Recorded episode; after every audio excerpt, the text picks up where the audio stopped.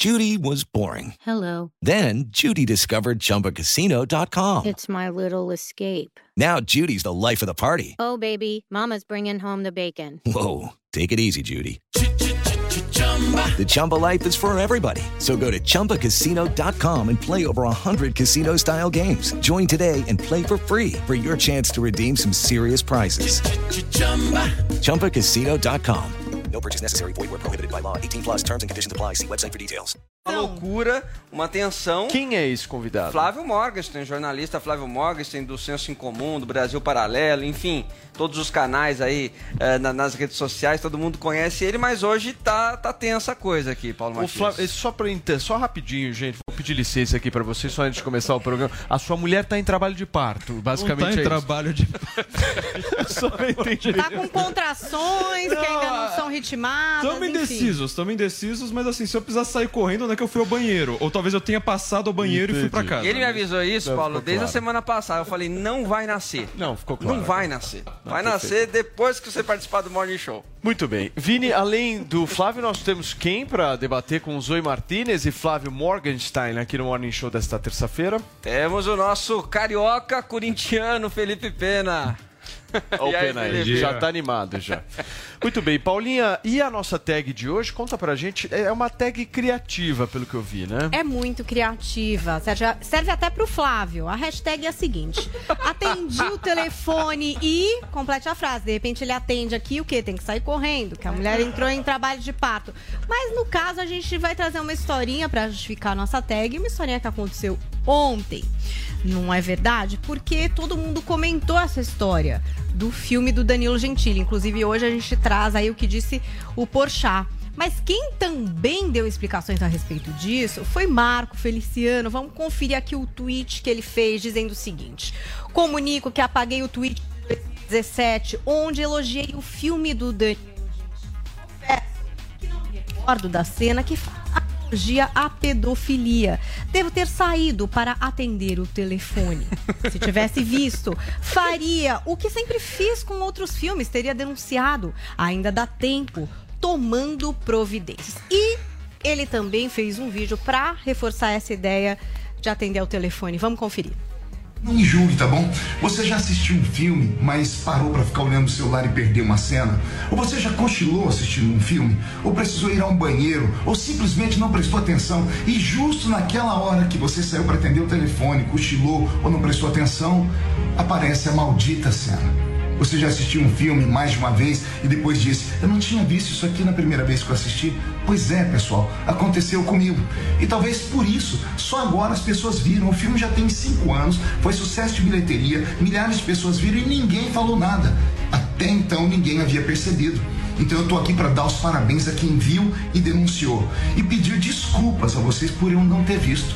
Por isso eu tô aqui me explicando. Quem me conhece sabe que eu denuncio sempre. Já processei o Porta dos Fundos trocentas vezes. Eu denuncio coisas graves. Se você que está vendo esse Nunca! vídeo Quem dúvidas- nunca passou por isso? É um grande vídeo longo aí do Marco Feliciano. Quem quiser conferir, tá lá no canal dele. E que inspirou a nossa tag de hoje. Hashtag atendi o telefone e o que é que aconteceu? Conta aí o que é que aconteceu com você. Participe comentando todos os assuntos do nosso Morning Show de hoje. Paulinha, tenho novidade aqui pra trazer pra todos. Eita, você atendeu o telefone Ele e... atendeu É o o telefone. O que, que aconteceu? Ele acabou de atender o telefone. Acabei de falar com o apresentador Danilo Gentili. Daqui a pouquinho ele tá ao vivo Vai aqui no com a Morning gente? Show. Vai entrar ao vivo. Se comprometeu, vai entrar ao vivo aqui com a gente pra Boa. gente repercutir um Boa. pouco de toda essa polêmica. É daqui a pouquinho aqui no Morning, certo, Maravilha, Vini? maravilha. Vamos começar o programa de hoje, gente, repercutindo uma outra entrevista do ex-juiz Sérgio Moro ao programa Direto ao Ponto que foi exibido ontem aqui na Jovem Pan News, programa do nosso gigante Augusto Nunes. O ex-ministro de Bolsonaro disse que o desgaste com o governo já vinha antes da denúncia de interferência na Polícia Federal e reafirmou que não vai desistir da candidatura à presidência. Todos esses destaques dessa entrevista a gente vai acompanhar agora na reportagem que o João Vitor Rocha preparou pra gente. O pré-candidato à presidência da República pelo Podemos, Sérgio Moro, foi o entrevistado do Direto ao Ponto desta segunda-feira e voltou a afirmar que o presidente Jair Bolsonaro descumpriu as promessas de combate à corrupção. Eu me desapontei, Leda. Eu acho que, como a grande maioria dos brasileiros, se desapontou com este governo pelas promessas não cumpridas parte dessas promessas para a população brasileira e parte dessas promessas para mim. A, a carta branca, por exemplo, para consolidar os avanços contra a corrupção. O abandono dessas bandeiras importantes. O ex-ministro da Justiça também reafirmou que houve interferência direta do presidente na Polícia Federal quando esteve à frente da pasta, até abril de 2020, mas ressaltou que já estava desgastado por outras ações de Bolsonaro. Ali foi a gota d'água. Eu já tinha um certo desgaste, Lida, né? Uh, pelo que vinha acontecendo, a, a, posição do presidente em relação ao projeto de lei anticrime, ele teria tinha condições de vetar inserções que foram feitas do projeto que prejudicavam o combate à corrupção, como restrição às prisões preventivas, como restrição a acordos de delação que tinham sido fundamentais à Lava Jato. Ele podia ter vetado, tinha assumido um compromisso comigo de vetar e não vetou, vetou. escolheu não vetar. E ainda escolheu publicar a lei no dia 24 de dezembro, para que a, essa, esses não vetos dele passassem despercebidos. Sérgio Moro descartou qualquer possibilidade de desistir da disputa à presidência da República. Eu sou, sou pré-candidato a presidente da República, a gente só pode dizer que é candidato depois é. das convenções partidárias. Desistir da minha pré-candidatura a presidente da República seria desistir da, de mudar o país, do sonho de mudar o país. Então eu não me conformo com essa situação. Acho que todos nós temos uma responsabilidade de virar esse jogo. Moro ainda rebateu os críticos que avaliam sua candidatura como inviável. Segundo o pré-candidato, estão tentando definir o resultado das eleições de outubro ainda em março. Muito bem, gente. Tá aí a matéria. Aí, você achou que foi para mim? Tem uma resposta pra você aí. Você achou? É, claro. Ô, Flávio, a primeira vez que você participa aqui do Morning, certo? Do novo Morning. Do novo Morning. Do novo Morning é a primeira. Já veio, já, já veio há muitos anos já. Veio. já. Eu quero saber um pouco da tua opinião sobre essa candidatura do Moro. Você acredita que ele vai até o fim mesmo, como ele diz, ou isso não te transmite confiança? Olha, a minha opinião sobre a candidatura do Moro é a opinião de todo mundo, ou seja, ele é irrelevante porque acho que essa candidatura ela não existe praticamente, né? Acho que ele logo, logo vai sair para deputado federal, que é a única coisa que ele vai conseguir fazer de relevante, nem pro Senado o Moro vai ter voto. Muito curioso ele falar que ele tenha, não tenha desistido, porque ele deve estar com excelentes aliados como o MBL, por exemplo, né? O MBL aí que teve essas, essas histórias maravilhosas recentemente na mídia. E, assim, acho que a única pergunta que fica pro Moro de verdade é quem que você vai apoiar no segundo turno, o Bolsonaro ou o Lula? Para mim, essa é a pergunta que deve ser feita ao Moro imediatamente, agora, antes mesmo de começar ele, ele virar candidato, porque a única, a única pergunta que a gente tem a fazer é o Moro, ou seja, ele vai se tornar uma figura cada vez mais irrelevante na história brasileira, infelizmente por tudo que. Então, isso que eu ia te perguntar, Flávio, o que, que explica essa, irrelev essa irrelevância do, do Sérgio Moro? É muito simples, o Moro é um símbolo. Política é símbolo, entendeu? Política, você tra trabalhando com símbolos o tempo todo. Então, Lula, por exemplo, o símbolo lá do operário que chegou lá e agora está preocupado com o povo, num país de elite, assim por diante. Eu não estou falando se esse símbolo é verdadeiro ou falso, estou falando que ele é um símbolo. É, como o Bolsonaro, símbolo de também N coisas, e o Moro ele acabou sendo um símbolo de combate à corrupção. Agora, tem um problema.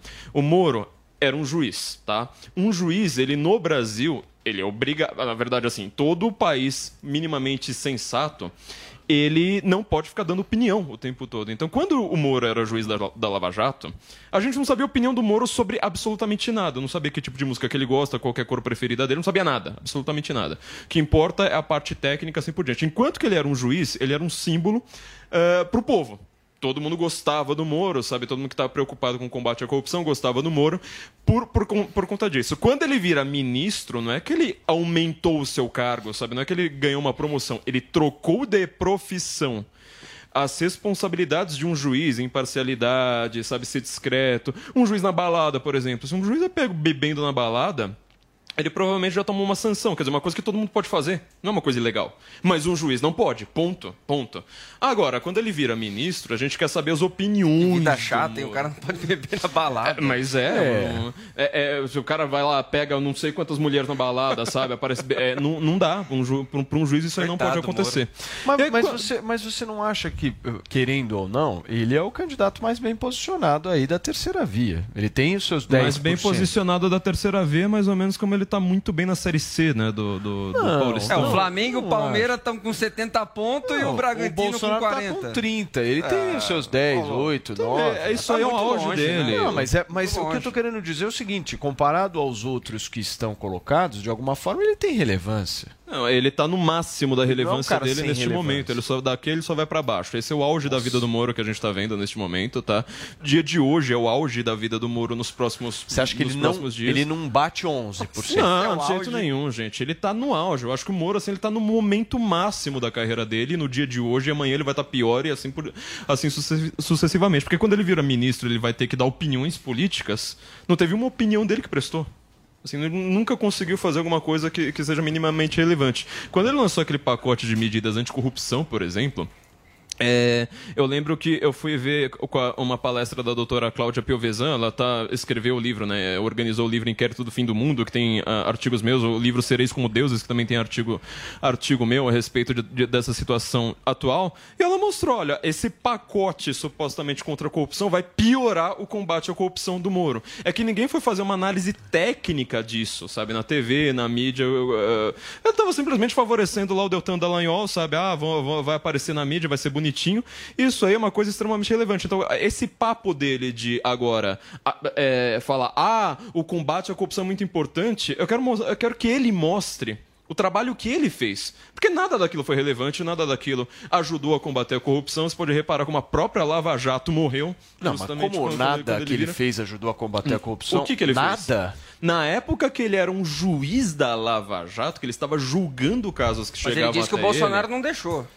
Não deixou o quê? É, é isso que é, assim, é uma um, isso é um flatus votis. Que o é Bolsonaro uma jogou contra vazia. o pacote anticrime. Mas tu- tentou isso é- interferir na Polícia Federal. É exatamente isso que eu tô Indicou o. Aras para Procuradoria-Geral da E República. eu sou super a favor, sabe, de jogar aquele pacote anticrime do Moro no lixo. Porque ele é horrível, ele era péssimo. É que as pessoas não estão acostumadas a, por exemplo, sair pesquisando entre grandes juristas, entre, entre pessoas que escreve- escrevem livros técnicos, o que que era esse pacote de medidas do Moro. Era horrível, era Mas, um negócio assim. mas você simplesmente concorda que em relação ao combate, só para encerrar esse assunto, que eu quero ouvir Zoe Martinez e, e o Pena também, mas em relação só a Quer esse... aproveitar o Flávio até o eu filho quero- dele não, no limite. Uma novidade aqui, É, né? exato. Vai que o filho nasce. É carne nova. É. carne nova. O ponto é o seguinte: você fala, o Flávio, nessa, nessa tua análise, que ele é irrelevante, que ele não fez absolutamente nada. Mas eu acho que ele deu uma contribuição, sim, justamente de incomodar todos esses caras. Aí a gente pode. Mas como discutir- ministro? Não, não como ministro, como juiz também. A gente pode discutir aqui é, se o resultado hoje, atual, está sendo positivo. Eu acredito que não, porque eu acho que o establishment venceu, o tempo Sem venceu, né? Comeram o cara vivo. Tanto é que eu falo aqui sempre na minha avaliação, o próximo passo que esse estamento quer em relação ao Moro é colocá-lo na cadeia. Eu acredito fielmente nisso. Muito. É, independente de qual governo seja eleito. Mas é, eu acho que ele tem a sua contribuição. É inegável a contribuição do cara no combate à corrupção. Isso Eu- não dá pra. Como juiz, né? Como juiz. Não, eu tô falando do, do. Moro, não o Moro ministro, nem o Moro juiz. É o Moro como pessoa. Não, mas agora a gente vê o Moro como, como era ministro e agora como político. E como político e como pessoa, porque ele, ele revelou né, o verdadeiro caráter dele. E eu queria acrescentar que ele falou que a Polícia Federal né, não, não faz mais nada, que está tudo aparelhado, que o combate à corrupção. É, basta ver aí os números de, por exemplo, recorde de, de apreensão de drogas, recorde de é, agressores de mulheres que estão indo para a cadeia, mais de 100 ações durante a pandemia né, de desvios. Então a Polícia Federal continua trabalhando, continua correndo atrás, continua é, atrás dos que desvia, dos governadores e prefeitos que desviaram durante a pandemia. Agora, se a polícia não, não adianta nada a Polícia Federal é, prender essas pessoas e chegar o STF e soltar. Porque nada é, é uma coisa a Polícia Federal, o STF, e outra coisa o presidente. O Bolsonaro não tem como interferir aí no que a Polícia Federal faz, se prende, e no que o STF faz. Como ele vai chegar e vai falar, opa, não pode, não pode soltar, por exemplo, Lula, que descondenaram agora, tiraram todas as condenações do, do presidiário e está aí concorrendo. E o Moro, mais uma vez, revelou como não tem caráter, Paulo.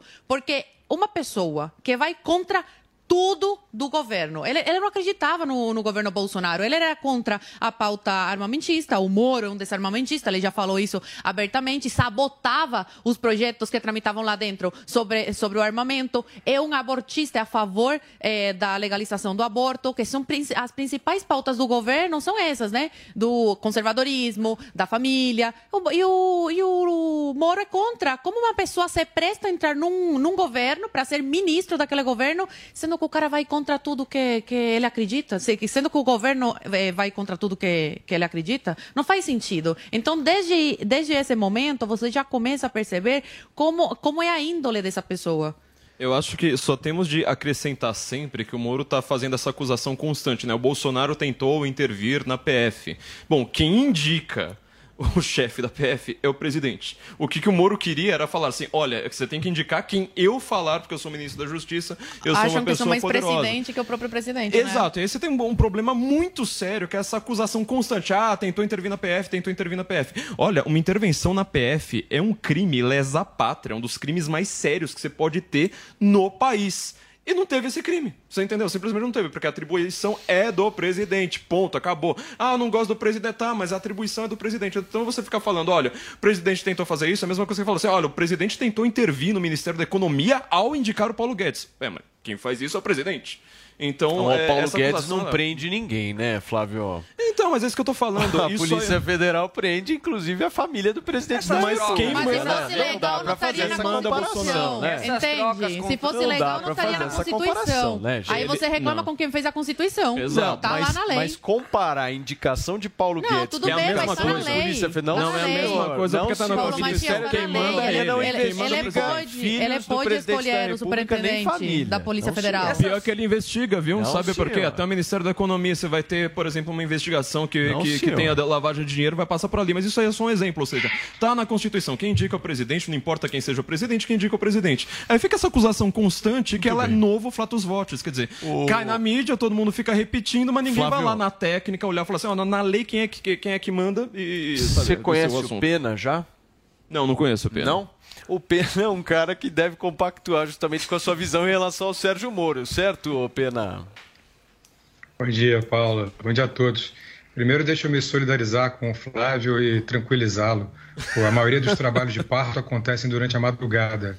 Oh, Minha mulher, por exemplo, Nossa, deu a luz às três e meia da manhã e nós saímos correndo aqui de casa. Então, fique tranquilo que vai ser de madrugada pela, por, a, por margem estatística. Agradeço a calmaria. é, ô Paulo, o Moro usou a toga como trampolim para o poder. O Moro usou a justiça para fins políticos desde sempre. O Moro criou um partido político junto com Deltan Dallagnol e todos os seus comparsas da Lava Jato em Curitiba. Se você lembrar daqueles tempos, chegava no aeroporto de Curitiba e tinha um grande cartaz, um outdoor, com todos de braços cruzados, como paladinos da justiça, o Moro encabeçando, Dallagnol ladeando o seu chefe. A Vaza Jato mostrou áudios entre Dallagnol e outros membros do Ministério Público, combinando testemunhas com o juiz Sérgio Moro no caso do Lula, o que levou, inclusive, à suspeição do juiz Sérgio Moro pelo plenário do Supremo Tribunal Federal e não pelo Edson Fachin. O que o Edson Fachin fez foi é, inviabilizar o processo, anular o processo, porque não era o foro natural é, a, a, vara de Curitiba. E isso, meus caros, o próprio Moro, numa resposta ao embargo de declaração da defesa, confessou. Abro aspas, diz ele, Moro, nessa resposta ao embargo de declaração. Este juiz, em nenhum momento, disse que sua sentença correspondia aos três decretos da Petrobras pelo presidente Lula. Naquele momento, naquela resposta técnica, é que as pessoas não leem o processo contra o Lula, mas naquela resposta técnica ele já inviabilizava todo o processo, ele já anulava o processo. E foi isso que o Faquin fez. O Faquin não inocentou o Lula. Pelo contrário, o Faquin queria salvar a Lava Jato, porque em seguida haveria o julgamento da suspeição do ex-ministro, do, ex do então juiz Sérgio Moro, pelo eh, Gilmar Mendes e depois foi pelo plenário. O plenário julgou a suspeição. Então, ao contrário do que a Zoe diz, o ex-presidente Lula é inocente perante a Constituição. Por quê? Por que, que ele é inocente, sim? Porque o juiz foi jogado suspeito. Então, Paulo, se você é juiz de um caso, você vai jogar o Vinícius, vai julgar o Vinícius, e chega a essa conclusão que você foi um juiz suspeito, o Vinícius é inocente. É simples assim. Se um juiz é suspeito, o juiz tem um lado, o juiz combina testemunhas com o Ministério Público, a sentença é anulada. Se essa sentença é anulada, o réu é inocente. Então, nesse ponto, o presidente Lula é inocente. E repare, não estou dizendo que não houve corrupção na Petrobras, não estou dizendo que não houve que a Lava Jato não foi frutífera para o país, só estou dizendo que leiam as 252 páginas do processo e vão reparar que todas as provas foram anuladas porque o juiz era suspeito. O juiz era parte integrante da acusação e por isso o presidente Lula é inocente e está concorrendo à presidência. O Vini, por falar em candidatura, o apresentador José Luiz da Atena também confirmou a dela ao Senado. Você acredita mesmo nisso? Olha, eu só vou acreditar, Paulo, no dia 30 de junho, quando ele vai ter que se licenciar aí do cargo de, de apresentador. Tem um certo? prazo maior, eu acho. Qual? 2 de outubro. Com Datena, tudo pode acontecer. Tudo pode acontecer. Até o dia da eleição. Tudo pode acontecer, mas a gente já conhece muito bem essa história, né, Paulo? Da Atena falando que vai ser candidato a prefeito, candidato a governador. É a candidato 17ª presidência. pré-candidatura, Ah, já né? perdi as contas. Já perdi as Mas é contas, mas forte. agora ele está confirmando, confirmou aí a Folha de São Paulo que será candidato ao Senado por São Paulo. Olha só o que ele diz. E na chapa de Rodrigo Garcia, hein, Paulo? Que aí é um outro pro- problema que a gente pode discutir aqui também. Datena diz o seguinte, ó, recebi vários convites que lis- lisonjeado com todos eles. Sou um crítico do governo Bolsonaro e o Tarcísio me convidou, me convidou para ser senador. Sou crítico do governo Dória e o Rodrigo me convidou também.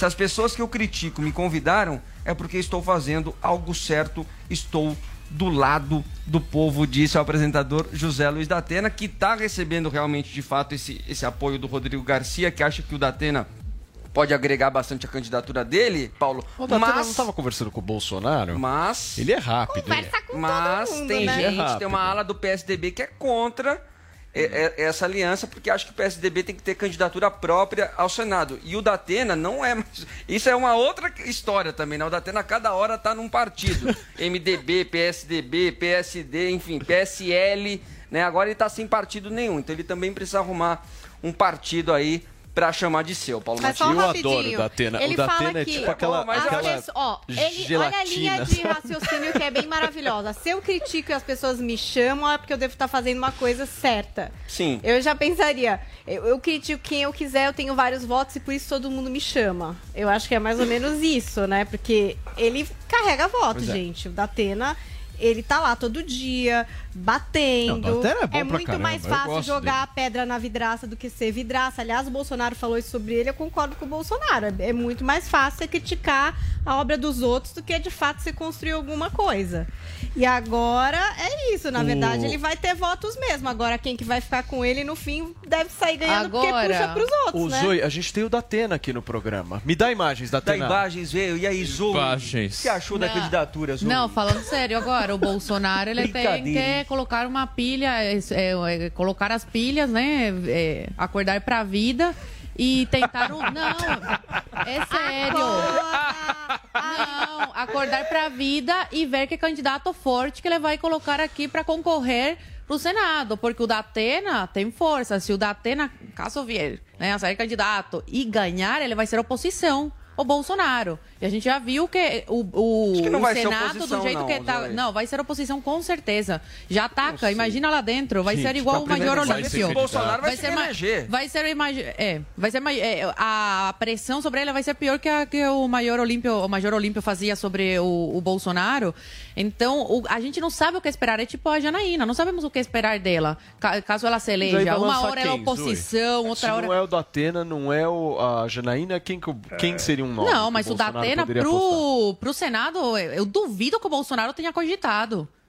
Pra isso eu teria colocado. Não, pra isso. Gente, não, mas falaram Mas uma ele falou que coisa. conversou, ele falou que Ele falou que Se achava o Bolso- que coloca o Datena- é pode desejo colocar a Janaína também. Por que você. Por que, desejo, por que ele não lança a Janaína? Porque ele não confia na Janaína. A Janaína uma hora ataca, vira inimiga, outra hora abraça, ama. O Datena é a mesma coisa. Mas a Mas acho que política é, é assim. mas há uma. Não pra diferença fazer entre Datena e Janaína, eu acho. Porque a Janaína, ela bate tecnicamente. Eu não, não concordo com todas as vezes que ela bateu, eu não concordo com todas as vezes que ela concordou também.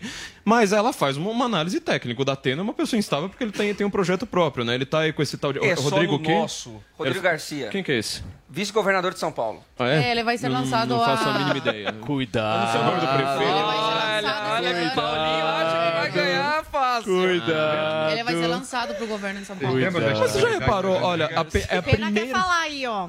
Ó, eu acho que é a primeira Não, eu queria vez que está concordar. acontecendo isso que nós estamos discutindo o Senado de São Paulo. Porque o Senado de São Paulo é sempre. Era Eduardo Suplicy, um cara do PSDB, Eduardo Suplicy, um cara do E é uma PSDB. vaga só agora, Agora é, agora é uma vaga só. Está sendo extremamente disputado. É a vaga mais disputada que eu já vi numa eleição. últimos tempos. Nossa, em todos os tempos. E eu acho que o PSDB pode ser limpado do governo do estado de São Paulo. Isso é uma coisa absurdamente inédita para um estado que tem um PIB de muito país europeu, entendeu? Então a, a- a mudança é, A é extremamente radical. Ô, Vini, dias, o- o- que posso se- só passar pro Claro, Pena, que claro. ele tinha pedido a palavra Claro. antes? Vai lá, Pena. Não, duas coisas. É, primeiro, eu gosto muito da tal estabilidade da Janaína, principalmente naquele comício que ela fez lá na USP, em que ela girava, girava, girava, girava, e a gente ficava meio tonto de acompanhar ela girando. É, é uma prova de estabilidade muito cabal. É, segundo, é, sobre o Rodrigo Garcia, eu não menosprezaria o poder de voto do Rodrigo Garcia por dois fatos fu- fundamentais, viu, Flávio? É, o primeiro deles é a capilaridade com as prefeituras do interior. Isso em todos os estados, a máquina estatal, ela funciona como um, um grande cabide de votos, como uma grande máquina eleitoral, como um grande cabo eleitoral. Principalmente porque ele vai ter o apoio da grande maioria dos prefeitos do interior, que acabam se alinhando ao governo estadual por essas questões eh, de dependência financeira. E, além disso, com o apoio da Atena numa chapa para o Senado, por mais que ele também seja instável, não como a Janaína, pelo amor de Deus, ao lado da Janaína, o, o Datena é um monge budista. Ah, É, o, o, o, Exagerado. o Você Datena, tá brincando. traz- Você não gosta Caramba, desse jeito da Janaína, ô, Pena? eu não disse que eu não gosto, eu só disse Não, que essa falou que adora. Competência técnica, a Janaína dá um Eu baile, adoro né? aquela um estabilidade banho, dela na USP.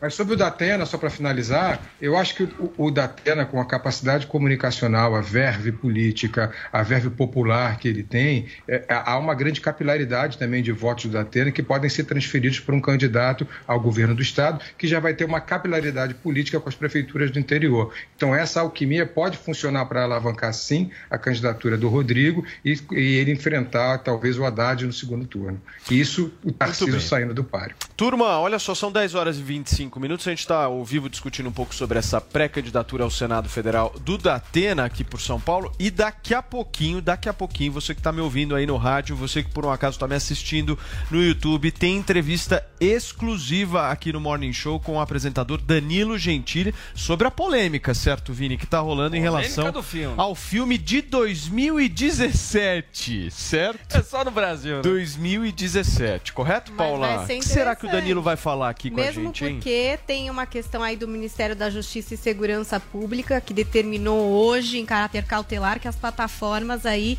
é, que têm os direitos de distribuição do filme tirassem o filme mediante pagamento de multa se não acontecer. Então, quer dizer, acho que o Danilo tem muito a dizer pra gente hoje aqui no Morning. Muito bem, é daqui a pouquinho, fiquem por aí. Antes eu preciso dar um recado pra você. Deixa eu te fazer uma pergunta. Você é daquelas pessoas que se notar um fio de cabelo branco, você vai lá e arranca? Ou, deixa eu te fazer uma outra pergunta, você investe uma grana todo mês pra cuidar da cor dos seus cabelos? Mas aí eu te pergunto, e se você pudesse recuperar a cor natural dos seus cabelos sem arrancar, pintar ou passar horas no salão? Seria interessante pra você?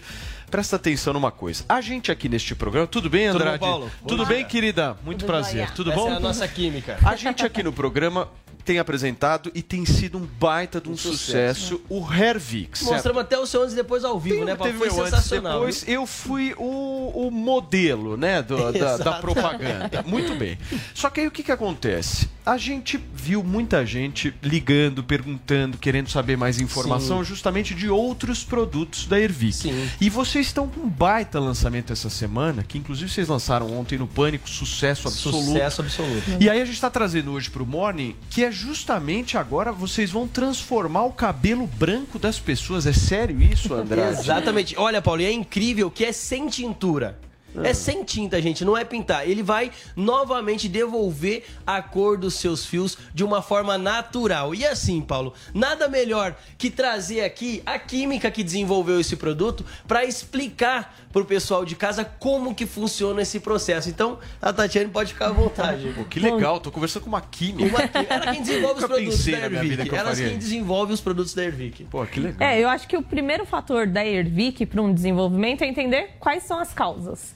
E aí a gente foi estudar, é, entender o motivo por que, que o fio nasce branco e entendemos. Vimos aí que é uma deficiência de uma célula. E criamos o Regenere. Então ele vai estimular, ele vai fazer com que o cabelo volte a nascer da cor natural e também vai voltar à cor natural em todo o fio que já é branco.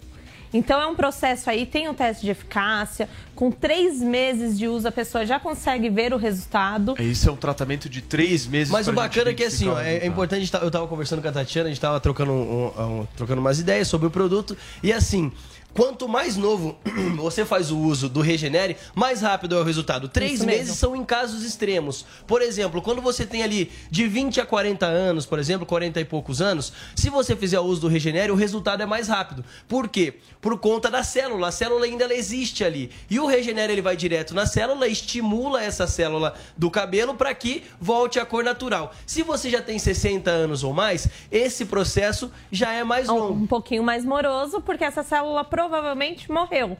Agora, para casos mais novos, é falta de vitamina, alimentação, estresse. Tati, e as pessoas que têm justamente o, cabelo branco, não é só no cabelo, né? Estamos falando de, de pelos do corpo inteiro, de Exato. barba, né? E aí a síntese da melanina acontece da mesma maneira em qualquer região do corpo, então pode estar utilizando. Pô, isso é muito legal. É muito hein, bacana. André? Então é inovação, Paulo. É isso que é mais importante. Vocês estão que é- inventando tudo, né? Exatamente. É tecnologia, é inovação. É um produto que também tem nanotecnologia, tem biotecnologia. E ó, lembrando, não é tintura, viu, Paulo? Porque eu sei e conheço gente que não pinta o cabelo porque fica naquela. Ah, se eu pintar uma vez, eu vou ter que pintar sempre.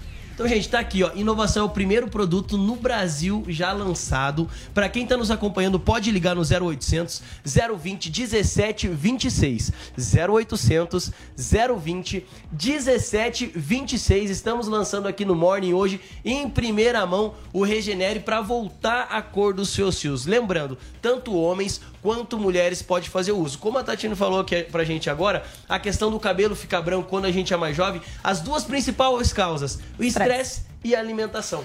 E um detalhe: para quem faz a pintura, esconde os brancos, pode estar utilizando. O que vai perceber? Que o tempo de pintura vai aumentar. Então, aquela pessoa que pinta a cada 15 dias vai passar a pintar a cada 30 dias, a 40 dias. Então, vai espaçando cada vez mais. Ô Andrade, deixa, eu- deixa eu te expor uma situação minha aqui. Vamos ver, Vini, se o Andrade consegue resolver. Que é o É. seguinte: vocês já resolveram a minha questão capilar, sou muito grato. muito obrigado por terem me ajudado justamente nessa questão. Me sinto uma outra pessoa depois de ter usado o Hervik.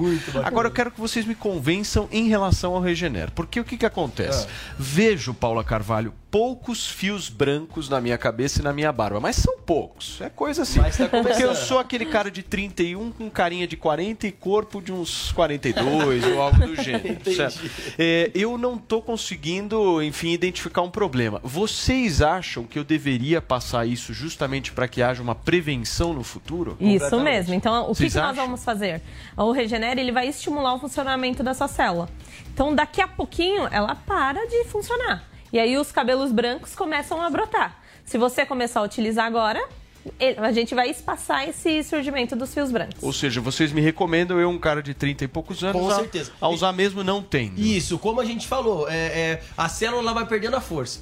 Se a célula tá ali ainda ela existe, o Regenere ele vai estimular ela a continuar produzindo Isso, melanina. melanina para dar a cor do fio do cabelo. Quando você já tem 60 anos ou mais, a célula já morreu. E o Regenere funciona como quando a célula morreu? Ele elimina aquela célula e estimula o nosso corpo a produzir uma célula nova. então, até mesmo para prevenção, como você acabou de citar, que está aparecendo alguns, é muito mais rápido quando você trata de prevenção. E depois que você já tem, é um processo mais longo, que é os três meses que a Tati falou. Mas para isso tem que ligar 0800 020 1726. 0800 0800 020 1726, Produto que Paulo. só consegue ligando, não adianta ir na Exato. farmácia, não Inovação adianta entrar no no site. primeiro É Brasil. 0800 020 1726. Agora pra gente fechar, Andrade, que promoção que você vai me fazer hoje de Promoção lançamento? Tem E que ter um desconto de lançamento. Ó, então todo mundo, Paulo, como é lançamento, gente, você vai ligar 0800 020 1726.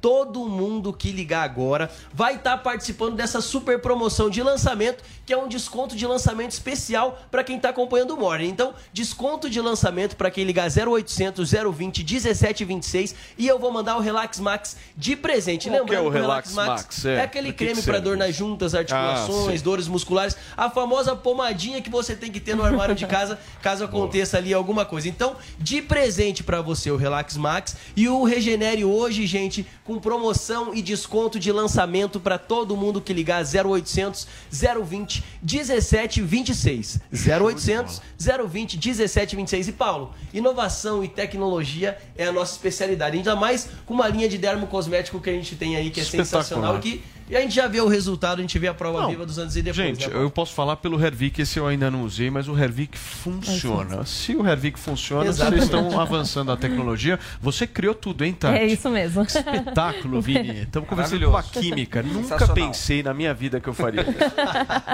Andrade, obrigado, irmãozinho. Valeu, Paulo. Valeu, turma. 0800 020 1726, o número para você ligar agora. Até que horas? Até o final do programa? Vamos, não, vamos até 11. Até 11? Fechou. É, então até senão, 11 meu, horas todo, todo mundo mundo que liga. ligar vai participar dessa promoção de lançamento e vai ganhar o Relax Max. E até 11h30, quem ligar depois das 11, até 11h30 não ganha o Relax Max, mas Fechado. participa da Então, promoção. turma, até às 11 tem brinde, depois das 11 não tem, corre, liga 0800 020 1726. Muito bem. Vini, e aí? Vamos lá, né? Vamos girar um pouquinho o assunto aqui no nosso programa, porque a agora. Presidência da República informou ao Supremo Tribunal Federal que a ida do vereador Carlos Bolsonaro na comitiva que viajou para a Rússia em fevereiro não gerou custos para o governo federal. Você vai acompanhar tudo agora na reportagem da nossa Yasmin Costa de Brasília. A presidência informou ao Supremo Tribunal Federal que a ida do vereador Carlos Bolsonaro na comitiva presidencial que viajou para a Rússia em fevereiro não gerou custos ao governo federal. No ofício enviado ao STF, o Itamaraty diz que não foram pagos pelo Ministério das Relações Exteriores quaisquer valores a título de diárias do vereador Carlos Bolsonaro por conta da referida viagem oficial e tampouco há registros de despesa neste ministério relacionadas à participação dele na comitiva oficial do senhor presidente da República. Essas informações foram encaminhadas ao Supremo para atender uma demanda do ministro Alexandre de Moraes. O magistrado analisa um pedido do senador Randolph Rodrigues, que solicitou a abertura de uma investigação para apurar a presença de Carlos Bolsonaro na comitiva que esteve na Rússia. O pedido de apuração foi incluído no inquérito que tramita no STF e investiga a atuação de uma milícia digital voltada a ataques ao sistema democrático brasileiro. A Polícia Federal já afirmou ao Supremo que faz parte dessa milícia um grupo de assessores da presidência e aliados do presidente Jair Bolsonaro. A presidência da República afirma ainda no documento que o pedido de investigação do senador Randolph Rodrigues tem fins políticos e não tem base jurídica, pois não apresenta indícios de crime. Na última semana, a Câmara Municipal do Rio de Janeiro enviou um ofício ao STF negando que tenha custeado a viagem de Carlos Bolsonaro à Rússia. A Secretaria-Geral da Câmara do Rio ainda ressaltou que a viagem foi comunicada previamente pelo vereador e que o regimento da Câmara não exige prévia autorização para a realização de viagens internacionais que não configurem missão oficial ou gastos. O documento ainda informa que o vereador registrou presença e votou remotamente em todas as sessões realizadas enquanto esteve na Rússia. Muito bem, gente, são 10 horas e 37 minutos. A gente vai comentar sobre essa questão envolvendo o vereador Carlos Bolsonaro, mas só reprisando aqui, daqui a pouquinho, é daqui a pouco mesmo, questão de minutos, o apresentador Danilo Gentili vai entrar ao vivo para conversar um pouquinho com a gente no Morning Show sobre essa polêmica envolvendo o filme que ele fez. Flávio, você quer começar em relação a esse, essa ida do Carlos Bolsonaro à Rússia? Para que, que você acha que ela aconteceu? Eu confesso que eu não estava muito atualizado a respeito dessa notícia ontem, mas enquanto que eu estava vendo aqui, eu falei, eu aposto que foi o Randolph Rodrigues que acionou o STF. Eu não sei por que, que eu acertei, mas com tanta precisão. Acho que eu devo ter uma bola de cristal de outro mundo para isso ter acontecido, porque é impressionante como você não pode fazer absolutamente nada que desagrade o senador Randolph Rodrigues neste país, que ele aciona o STF como se isso fosse uma matéria constitucional. Isso aí pode ser discutido de N formas, N formas mas não da forma como foi colocada. É, é, você pode discutir assim de maneira moral, de você entrar lá na, na, na, Assembleia do Rio de Janeiro. Você pode fazer N coisas, exceto, exceto, exceto o que foi feito. Isso não, pô, não, não, não pode ser é, alvo de você simplesmente dizer: olha, existe um, um, um, um tribunal no Brasil, que ele é um tribunal constitucional, que ele deve lidar com a Constituição do Brasil, e agora, por ele ter a palavra final, qualquer coisa do qual eu discorde, eu uso um poder, ou seja, é, não uso o devido processo legal, eu uso o poder do, do, de, de, um tribunal para ficar tentando fazer política. E isso é uma coisa, mas completamente imoral. Em um país sério, isso aí é, é, era, era motivo para investigar quem está entrando no, no, no, tribunal, quem está acionando o tribunal, é, e, e, não o vereador. É, eu vou comentar só uma coisa muito rápida a respeito dessa, dessa viagem do, do, do, do Carlos. Eu não, não sei se eu concordo, se eu discordo, mas assim, eu já percebi muitas vezes que acontece isso. Quando existem familiares de um político dentro da política de um país, em viagens internacionais isso é uma coisa extremamente comum. Por exemplo, Donald Trump, quando ele foi viajar para a Arábia Saudita, estava com Donald Trump Jr., sabe? Estava com boa parte. De... A Ivanka entrou lá. É, inclusive, foi o primeiro judeu a ter entrado na, na, na Arábia Saudita, desde que a Arábia Saudita foi constituída como um país, que foi né, o, o, o genro ali do, do, do Trump. É, e, e, vários outros fatores. Então, assim, isso aí não deveria surpreender as pessoas, porque na época do Lula acontecia o tempo todo, na época da Dilma, mandavam todo mundo lá junto. Nunca teve uma investigação. Randolph Rodrigues, eu não sei se ele. Gostaria de saber se o, se o senador Randolph Rodrigues foi investigar, né? Foi acionar o STF o tempo todo é, querendo questionar. Mas, enfim. Né? Deixa eu só ouvir o nosso Felipe Pena a respeito disso. Você concorda com o que o Flávio acabou de dizer, ô Pena? Ô Flávio, permita-me respeitosamente discordar da sua avaliação. É, primeiro, com relação ao Trump Júnior e, e também ao, ao genro, eles, eles tinham cargo no governo federal, então fazia todo sentido que eles fossem realmente nas comitivas, ao contrário do Carlos Bolsonaro, que não tem cargo família. federal. Não, eles tinham cargo, eles exerciam Mas cargo. Mas era porque era a família Carlos, que eles foram viajar. O Carlos Bolsonaro não, tinha, não tem nenhum cargo. Com, e além disso, se a gente pegar o exemplo da Angela Merkel, a Angela Merkel ficou 16 anos no poder na Alemanha, toda vez que ela vi, viajava a trabalho, o marido dela pegava um voo comercial para viajar com ela, para encontrar com ela onde quer que ela fosse. Mas eu não vou nem tratar desse ponto, só queria discordar com relação a isso. É, eu acho que a melhor definição dada sobre a questão do Carlos Bolsonaro foi feita pelo jornalista Otávio Guedes, que chamou a ideologia bolsonarista de filhotismo que o que mais o Bolsonaro faz é proteger os filhos, seja com intervenção em Polícia Federal, que você já disse que não, que não, não concorda, seja com, seja com a, a, a, proteção que ele dá ao Carlos Bolsonaro, levando o Carlos Bolsonaro a todo lugar como se fosse um príncipe herdeiro. É, dá para ver naquela foto algo que envergonha profundamente os militares brasileiros. O que, que a gente vê naquela foto que, a princípio, segundo informações do Planalto, estava trabalhando, estava tratando de segurança? A gente vê o presidente da República, à sua direita o filho, e a gente vê lá no cantinho da mesa, quase caindo da mesa, o general Braga Neto, que é o ministro da Defesa, e o assunto era defesa. Pior, a gente vê sentado atrás, fora da mesa, o general do Gabinete de Segurança Institucional, o general Heleno. Então, é uma clara usurpação de poderes, usurpação de funções que acontece dentro desse filhotismo. Existe a franquia Bolsonaro. É uma franquia Bolsonaro que você ou concorda ou está fora. E isso gera um grande desrespeito, principalmente aliados. O Bolsonaro é o tipo do comandante que deixa os feridos no campo de batalha. E todos aqueles que não concordam passam a ser inimigos. Aconteceu isso com o general Santa Cruz, aconteceu isso com o Bibiano, tantos aliados de primeira hora que foram deixados no campo de batalha simplesmente porque não concordavam com algum aspecto desse nepotismo nepotismo, dessa falta de vergonha que é levar o filho em todas as suas viagens para fazer a gente não sabe o quê. Eu queria saber se o assunto era defesa, qual é a especialidade de defesa do Carlos Perfeito. Bolsonaro. Se o assunto é agronomia, é fertilizante, qual é o diploma de agronomia? Perfeito. Só para finalizar, isso é um exemplo claro daquilo que o Otávio Guedes chama de filhotismo e eu chamo de nepotismo. Zoe. Olha, o Carlos Bolsonaro ele faz parte, ele é membro da Comissão de Turismo, Ciência e Tecnologia e da Câmara dos Antes Vereadores. de vir para cá, pro Morning, foi muito difícil eu achar alguma notícia, sabe, que seja fidedigna, que fale a verdade e que mostre aqui o convite que o Carlos Bolsonaro recebeu do é, da Duma Estatal da Assembleia Federal da Federação da Rússia da oitava legislatura. Infelizmente, a gente não vai ver isso na Folha, Folha de São Paulo, Revista Exames, né, é, UOL, essas mídias aí tradicionais que a gente sabe muito bem como funcionam.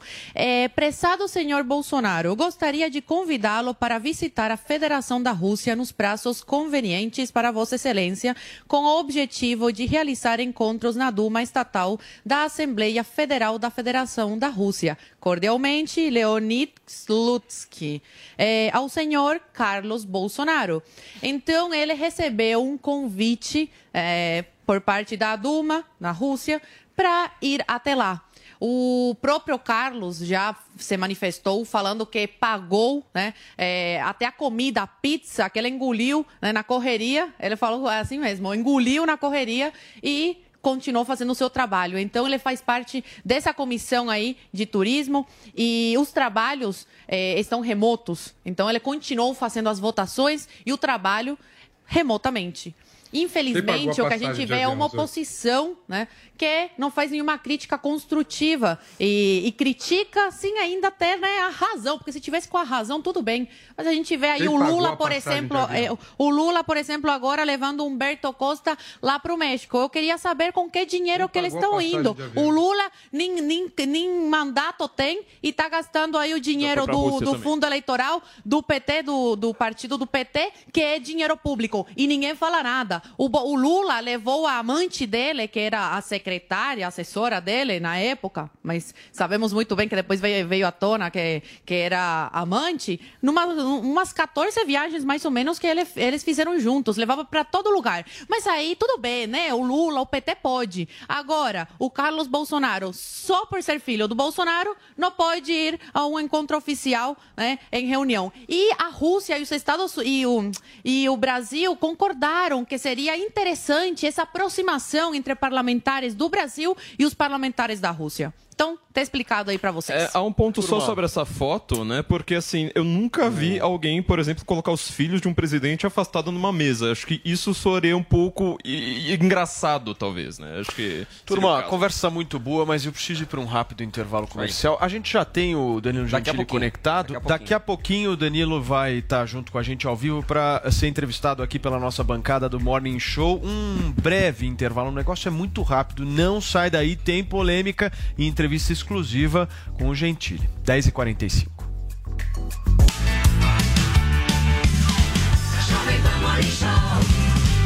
Jovem Pan Show.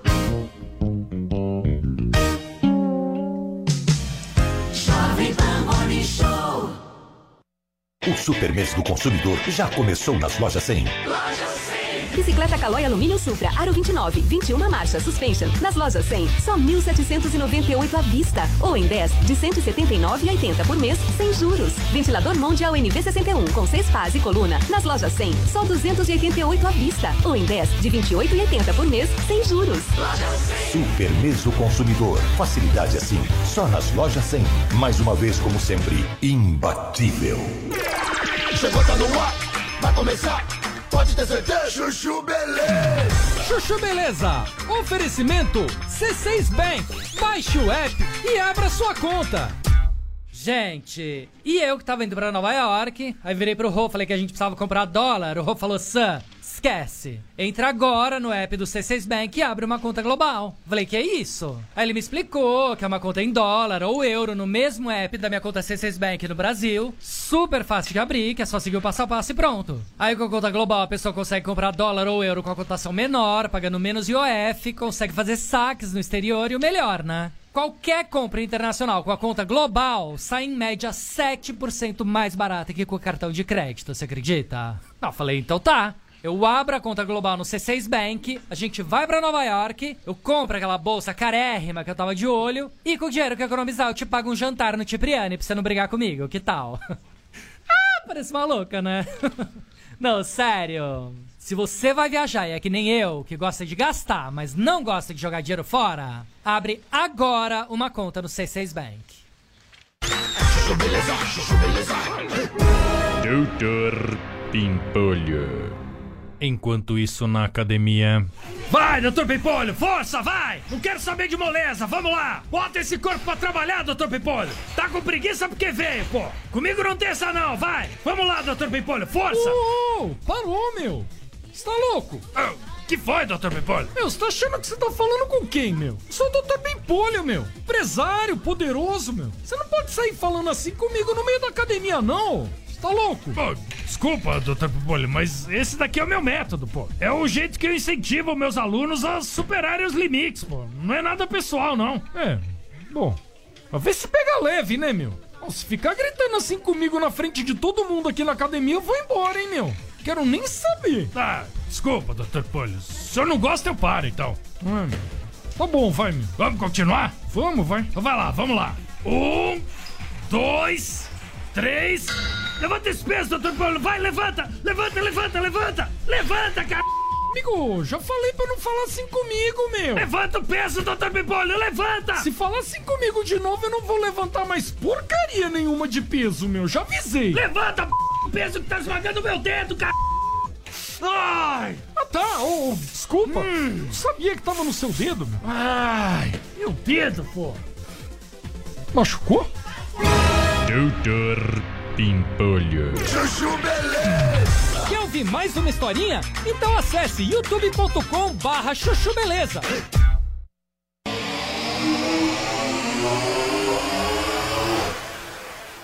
Volta, Falando. Paulinha, agora para quem nos acompanha também pelo rádio. Isso, a gente está falando sobre é, a morte do Paulo Vaz, esse policial civil, também homem trans. E eu me lembro muito de uma entrevista que ele deu é, para o G1, é, falando a respeito da transição dele e do respeito que ele sempre teve dos companheiros de trabalho. Né? A gente imagina que, sei lá, a força policial tem aí um grau de homofobia, transfobia, às vezes a gente vê casos na mídia, e ele sempre falou com muito respeito aí e dessa receptividade dos seus parceiros de trabalho, o que é uma coisa é, que a gente vê assim positiva. E ele fazia realmente esse esforço nas redes sociais é, de construir ponte, de conversar mesmo, de esclarecer, né? É, e eu acho que deve ter aberto aí a oportunidade para muitas pessoas que não tinham coragem é, de ter a sua vivência, de serem, enfim, quem são, é, de darem esse passo. Então, uma perda aí para toda a comunidade LGBTQIA+, e para todos nós, para a força policial, para a família, e espero que fiquem todos aí em paz. Nossos, os nossos pêsames, né, Paulinha? A família, enfim, Exatamente. que as pessoas possam se recuperar dessa perda. Gente, vamos girar o assunto?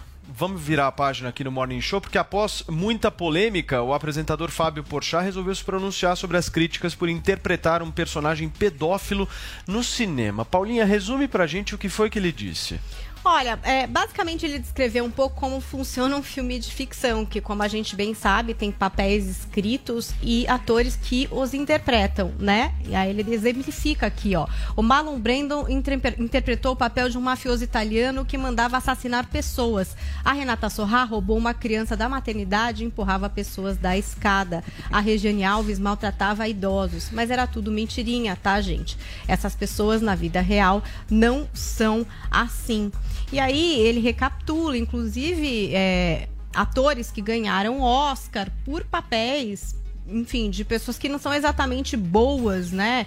Então ele traz aí o Jack Earl Haley, que concorreu ao Oscar em 2007 e interpretava um pedófilo em Pecados Íntimos, né? E aí ele diz aqui, ó, só que quando o vilão faz coisas horríveis no filme, isso não é apologia ou incentivo àquilo que ele pratica. Isso é o mundo perverso daquele personagem sendo revelado. Às vezes é duro de assistir, verdade. Quanto mais bárbaro o ato, mais repugnante. Agora imagina se por conta disso não pudéssemos mais mostrar mostrar nas telas cenas fortes como tráfico de drogas e assassinatos. Não teríamos o excepcional Cidade de Deus, ou tráfico de crianças em Central do Brasil, ou a hipocrisia humana em O Alto da Compadecida. Mas ainda bem que é ficção, né?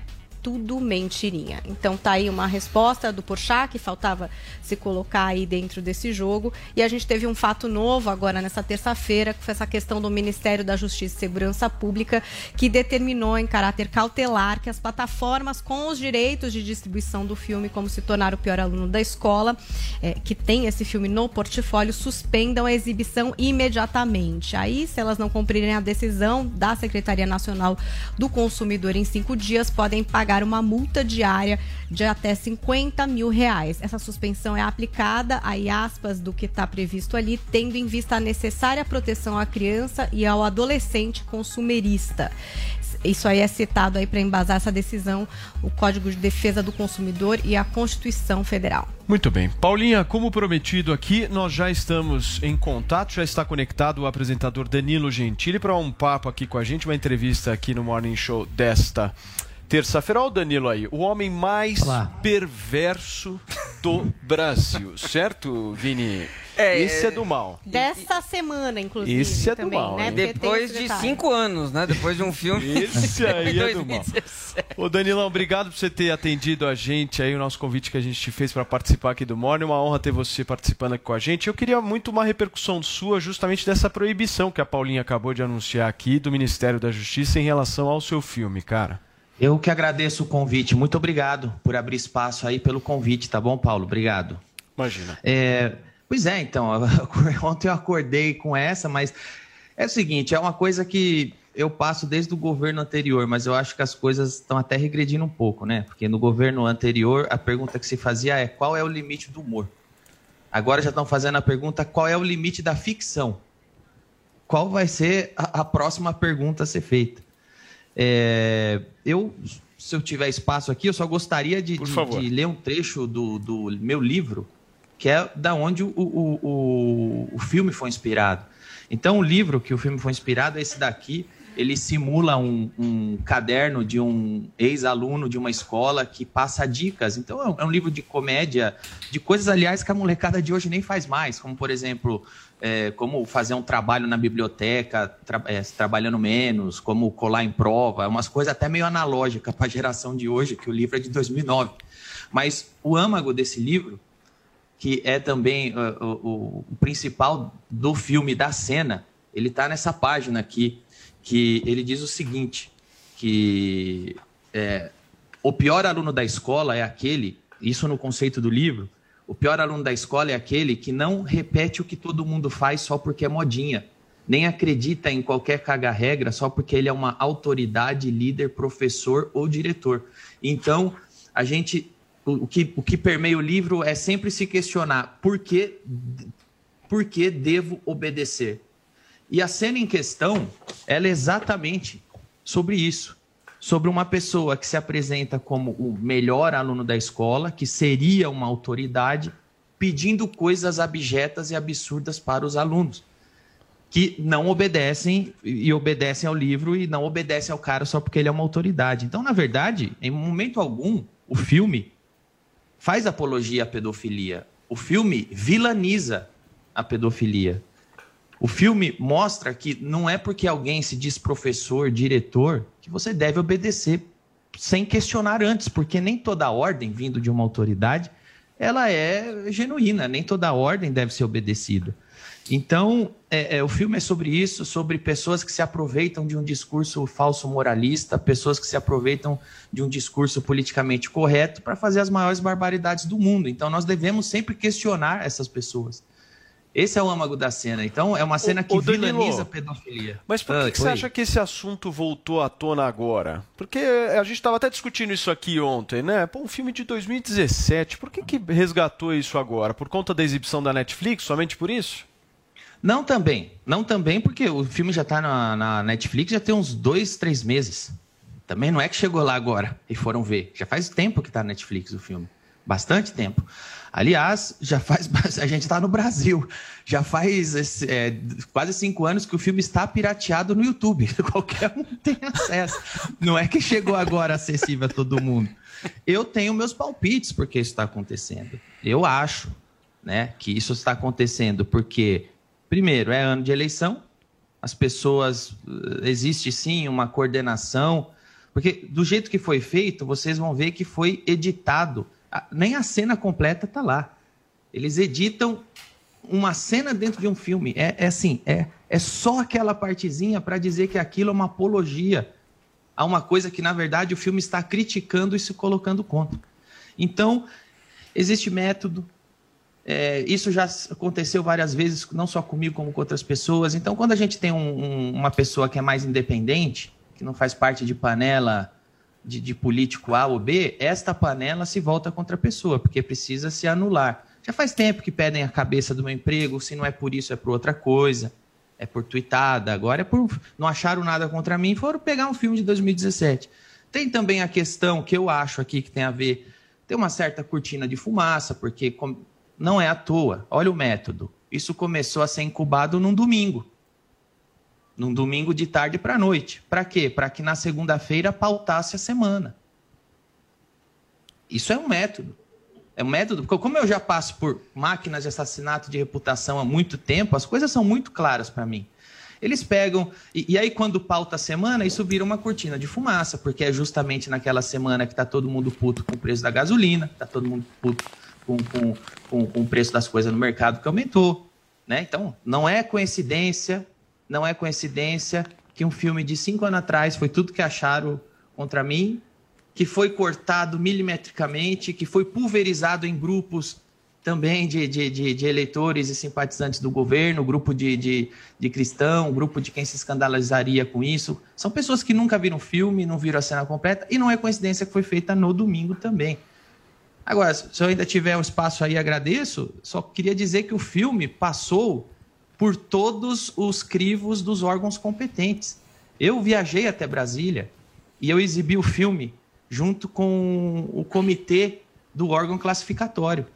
O órgão classificatório viu o filme e me deu censura há 14 anos. Por que, que eles me deram censura há 14 anos? Porque eles não viram uma cena de 5 segundos editada. Eles viram uma hora e meia de filme.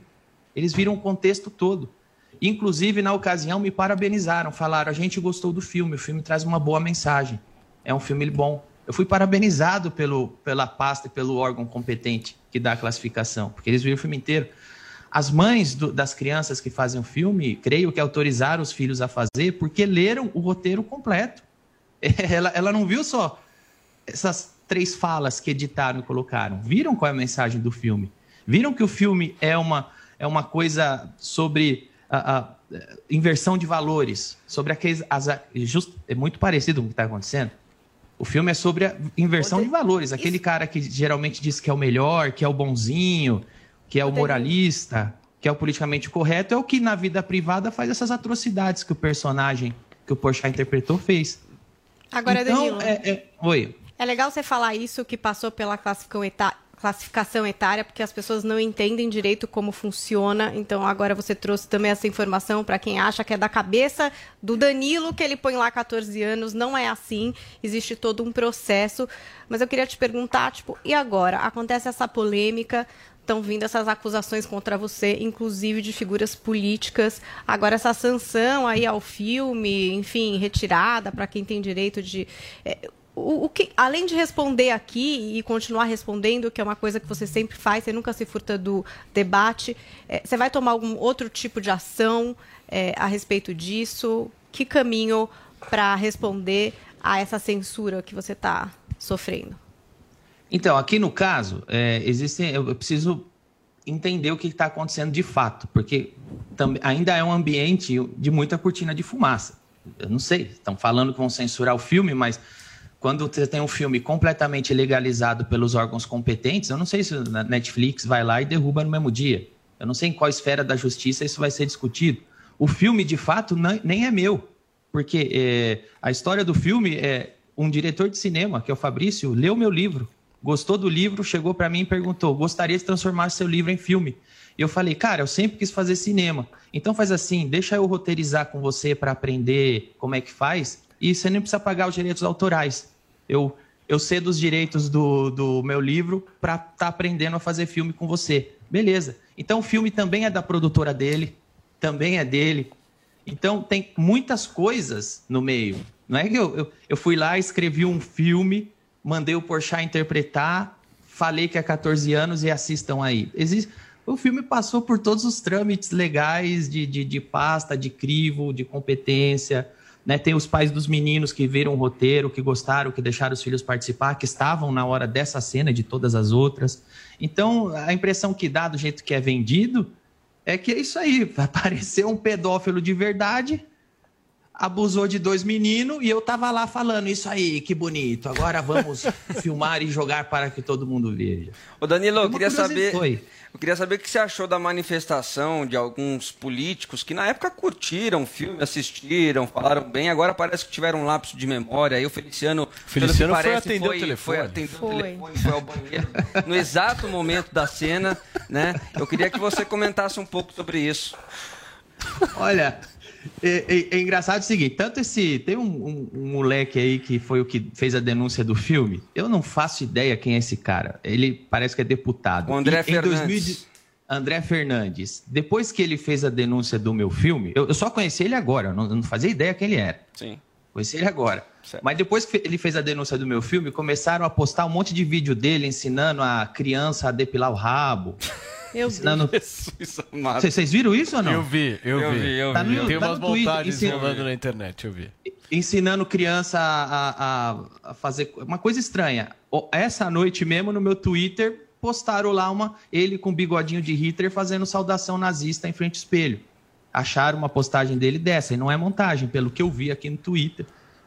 Então, esse é o cara que está escandalizado denunciando. E acharam ele em 2017, que foi o ano do meu filme, elogiando o meu trabalho e falando que tudo que eu fiz naquele ano divertiu muito. Esse cara estava lá em 2017 elogiando, quando nem era deputado ainda. O Feliciano, eu não vi, na, na graças a Deus, eu não vi na ocasião que ele tirou foto com o meu filme, mas ainda bem que eu não vi, porque para mim seria meio vergonha alheia. Eu, já- jamais DRT, eu, eu não- nunca tive amizade nenhuma com essas pessoas, nunca tive proximidade, amizade. Feliciano, eu encontrei com ele uma vez em 2013, que foi quando eu entrevistei no meio de um escândalo, estava na Band e nunca mais falei nem encontrei com ele pessoalmente. Agora, o que acontece é que essas pessoas, em 2017, eu tinha um discurso muito forte incisivo é, contra o que hoje chamam de cancelamento. Hoje tem um nome isso aí, chama-se cancelamento. Na época não tinha esse nome. Mas eu tinha um discurso muito forte e incisivo contra o politicamente correto, a favor da liberdade de expressão, porque eu passava por isso no governo anterior, com militância do governo anterior. E provavelmente é, esse meu discurso estava forte e popular, e eu estava no momento de, de auge, tanto é que estava lançando o filme. Provavelmente essas figuras quiseram pegar carona nesse discurso que eu tinha, nem viram, se é que viram o filme, e ficaram lá, olha, esse filme é bom, hein? E não sei o que, esse cara é bom. Saíram pegando carona e postando. Aí hoje fala que foi atender o telefone. Então, assim, ou ele nem viu o filme e mentiu, ou ele mentiu que foi atender o telefone. Nesses casos, um pastor tem que tomar cuidado com aquele versículo de João que fala que o pai da mentira é o diabo. E quem mente é servo do diabo. Tem... É um detalhe, mas é feio para um pastor, né? Ô Danilo, você fica mais uns 10 minutinhos com a gente? Eu preciso ir para um rápido intervalo comercial, mas a gente tem mais pergunta aqui para fazer para você. Você fica? Dá tempo? Fico sim. Vamos para um rápido intervalo comercial. Daqui a pouquinho tem mais Danilo Gentili ao vivo aqui no Morning Show. São 11 horas e 5 minutos.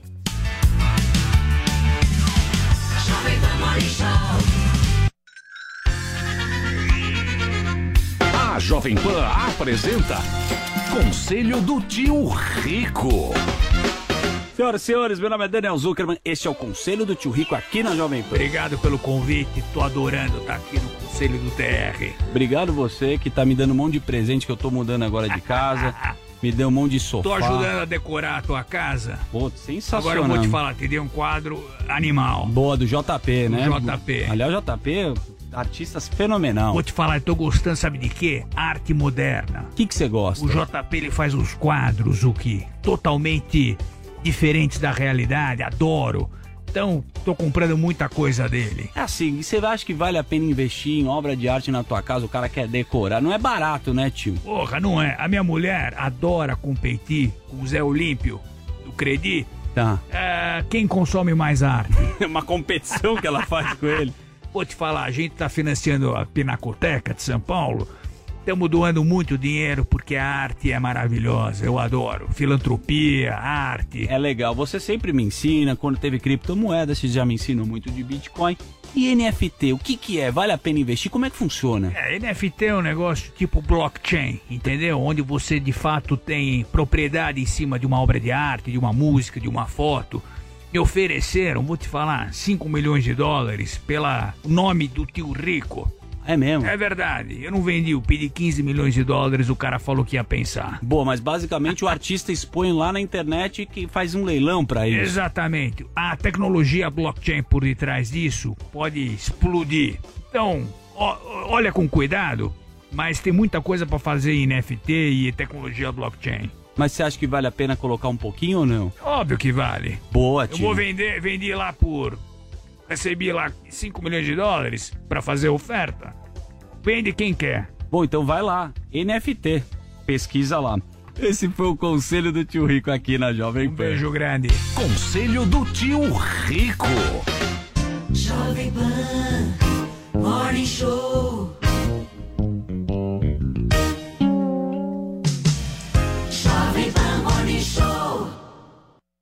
A Uni Incorporadora apresenta apartamentos de 95 e 113 metros quadrados com uma ou três suítes, duas vagas de garagem no melhor da Vila Clementino, Organi. A 10 minutos do Parque Ibirapuera, entre duas estações do metrô, perto de faculdades, supermercados, padarias, escolas e muito mais. Visite o apartamento decorado na rua Luiz Góes, 2073. Ligue 4210 6484. Uma realização Uni Incorporadora e participação Pen Investments.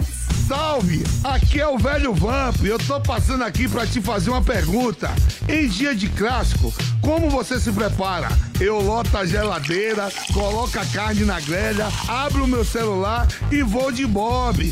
Quer saber onde encontrar os melhores odds para fazer o seu jogo? Acesse vaidebob.com. Olha só, agora no Soletrando a palavra é streaming Panflix, a TV da Jovem Pan de graça na internet. O Super Mês do Consumidor já começou nas lojas 100. Impressora multifuncional HT2774 com Wi-Fi nas lojas 100, só 498 à vista. Ou em 10, de 49,80 por mês, sem juros. Notebook positivo Quad-Core, memória de 4 GB e armazenamento de 128 GB SSD. Nas lojas 100, 2.098 à vista. Ou em 10, de 209,80 por mês, sem juros. Super Mês do Consumidor. Facilidade assim, só nas lojas 100. Mais uma vez, como sempre, imbatível. Você já conheceu alguém que não gostasse de inovação? Eu também não. Por isso eu viajei pelo mundo todo buscando as inovações mais importantes que estão sendo feitas em vários segmentos. Da arquitetura ao entretenimento, da alta tecnologia à mobilidade, da educação à saúde. Meu nome é Clodoaldo Araújo e tudo que eu descobri de mais surpreendente pelo mundo todo eu vou mostrar para você em Rota da Inovação. Você é meu convidado especial para viajar nessa rota. Juntos nós vamos conhecer pessoas, produtos, serviços, projetos e iniciativas que estão mudando a vida de muita gente. Não perca a chance de descobrir como inovar pode ser cada vez mais importante para sua vida e para sua carreira. Rota da Inovação, quartas e sextas-feiras na Panflix e no YouTube Jovem Pan News. Porque quem não inova não cresce. É a Jovem Pan.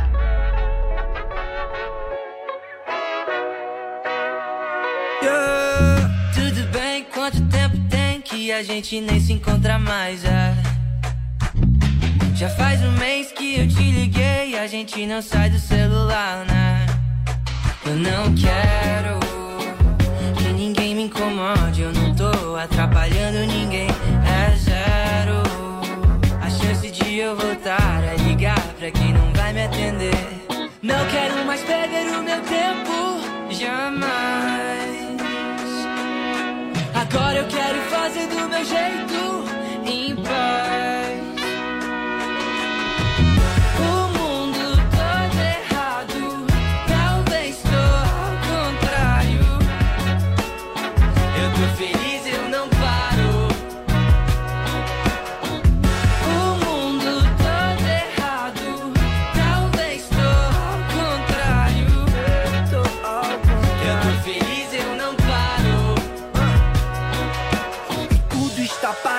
Esperando uma parada. O telefone toca esperando uma chamada. Naninha, chapa quente, samba reggae improvisado. Eu sigo bem tranquilo, o mundo todo revoltado.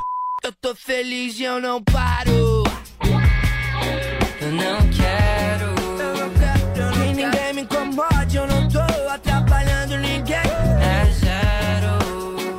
Chance de eu voltar a ligar pra quem não vai me atender. Não quero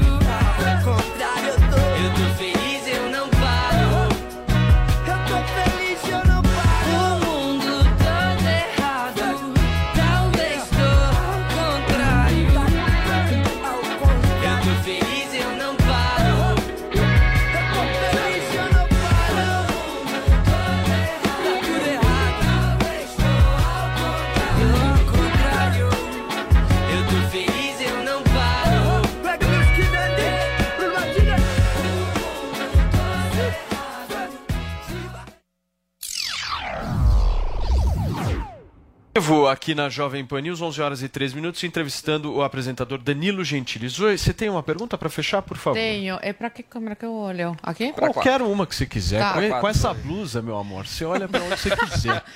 Bom dia, Danilo. Muito bom estar falando aí com você. Tenho minhas discordâncias políticas, mas é, tem que ser justa. É, minha pergunta para você é a seguinte: ontem a gente comentou aqui no Morning, mas eu não tinha assistido o filme. Ontem à noite me dei aí o trabalho de assistir, enfim, para depois saber sobre o que eu estou debatendo, não é mesmo? Você tem que é, assistir, ler para saber e ter fundamento para falar. É, o filme, como assim, eu não vejo como uma apologia a a pedofilia. Mas essa cena, é, a pedofilia é um assunto muito sério.